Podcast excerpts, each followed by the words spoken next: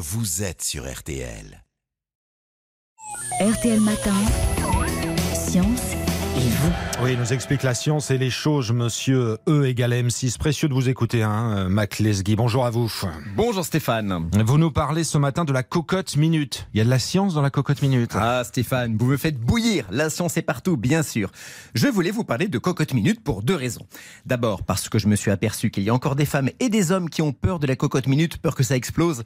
Et ensuite parce qu'on est au cœur de l'hiver, c'est l'époque des légumes d'hiver, pommes de terre, choux, navets, carottes, qui sont longs à cuire. La cocotte minute va vous faire gagner du temps et ça, c'est la science qui nous explique pourquoi. C'est quoi déjà, Mac, le principe de la cocotte minute?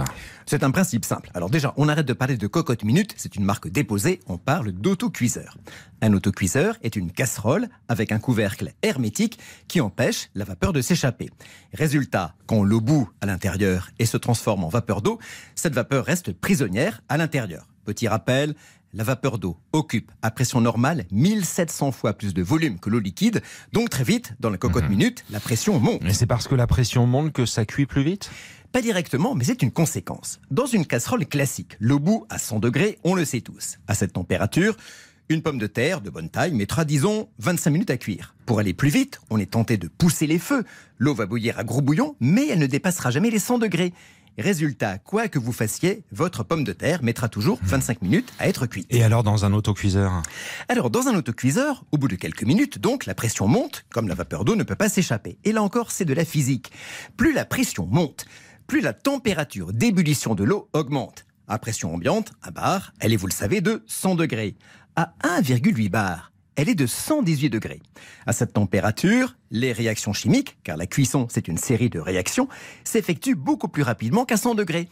Et voilà comment on va diviser par deux, voire par trois, le temps de cuisson par rapport à une cuisson à l'eau ou à la vapeur habituelle. Pour votre pomme de terre, ce sera 15 minutes environ. Bon, Mac, j'ai tout compris, mais est-ce que cela n'est pas dangereux? Non, cela fait belle lurette qu'il n'y a plus d'accident, car tous les autocuiseurs sont équipés d'une soupape, un dispositif qui laisse s'échapper la vapeur à partir de ces fameux 1,8 bar de pression.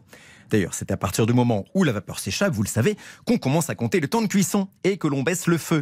Dans tous les cas, tant que sort un peu de vapeur, on est à 112, 118 degrés et on cuit donc très vite, ce qui a trois avantages. Et alors lesquels? Premier avantage, économie. On dépense moins d'énergie, gaz ou électricité pour cuire ses aliments.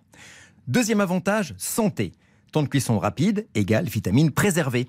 La cuisson vapeur dans un autocuiseur est une des meilleures manières de préserver les vitamines de vos légumes. Et le troisième avantage, Mac C'est peut-être le plus important, j'y reviens, c'est le gain de temps. On sait aujourd'hui que le temps de préparation est un obstacle à la consommation des légumes frais. On n'a plus le temps de cuisiner longtemps. Alors, si c'est ce qui vous fait hésiter à consommer carottes, choux, brocolis, navets ou bien sûr pommes de terre, tous légumes de saison, n'hésitez plus à ressortir la cocotte du placard. Bon dimanche Vive la cocotte, c'est le message du matin de Mac Lesguy. On réécoute tout ça tranquillement, évidemment. C'est précieux, ces conseils sur l'appli RTL.